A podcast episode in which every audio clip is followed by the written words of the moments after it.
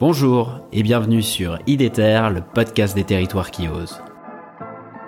Je suis Pierre-Alexandre Évrard, passionné par les territoires et engagé pour l'écologie. L'audace, c'est d'y croire, quoi. En fait, de croire. euh, En fait, c'est de s'accrocher à ses rêves. En fait, je crois que j'étais vraiment déterminé à, à travailler dans ce domaine-là. J'aime bien les gens qui euh, essayent de diffuser de la joie, de, du vivre ensemble, euh, de créer quelque chose ensemble, un peu partout là où ils sont. Avec IDETER, je vous propose de rencontrer ensemble des femmes et des hommes qui se mobilisent partout en France pour la transition écologique. C'est parti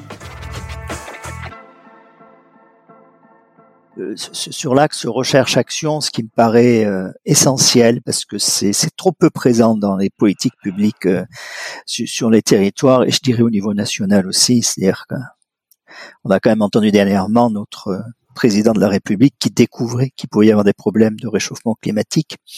Euh, et on voit qu'on a encore besoin de former les ministres au réchauffement climatique hein, avec la, vice-présidente du GIEC. Alors c'est très bien qu'il l'ait fait, mais enfin je veux dire ça, c'est inquiétant aussi qu'on en soit là. Euh, et, nous, le, le- alors effectivement, euh, prendre connaissance des résultats de la, de la recherche, mais aussi associer directement sur le terrain, dans la construction des politiques publiques, les chercheurs et leurs étudiants. Euh, c'est ce qu'on fait en alimentation depuis la création de la MEAD en 2016.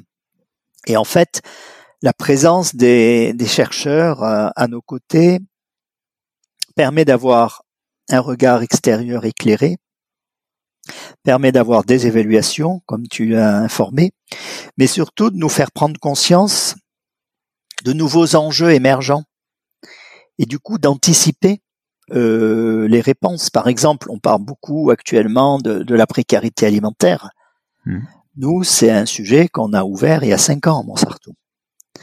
Euh, grâce à un chercheur, François Collard du Tilleul, qui nous interpellait sur le fonctionnement de notre épicerie sociale et sur le fait que il devait y avoir un droit à l'alimentation pour chacun, euh, une équité d'accessibilité à, l'alimentation durable pour tous. euh, voilà.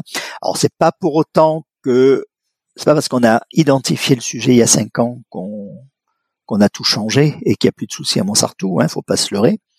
Mais euh, on a eu plus de temps les autres pour commencer à construire des des, réponses et, les solutions qu'attendent les habitants. Donc voilà, ce, ce, partenariat et donc nous les chercheurs, ils font sont partie prenante du projet alimentaire, ils font partie du comité de pilotage du projet alimentaire. On a d'ailleurs un comité de pilotage qui comprend plus de 100 personnes.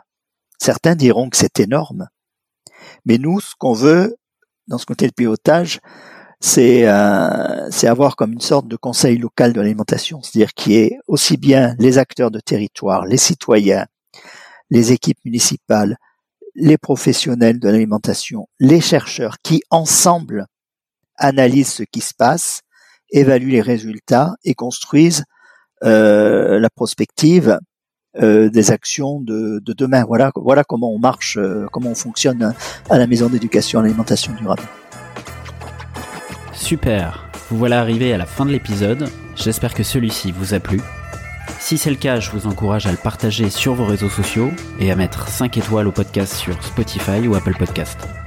N'hésitez pas non plus à m'écrire ou à me proposer des sujets en m'interpellant directement sur les réseaux LinkedIn, Twitter ou Instagram. À bientôt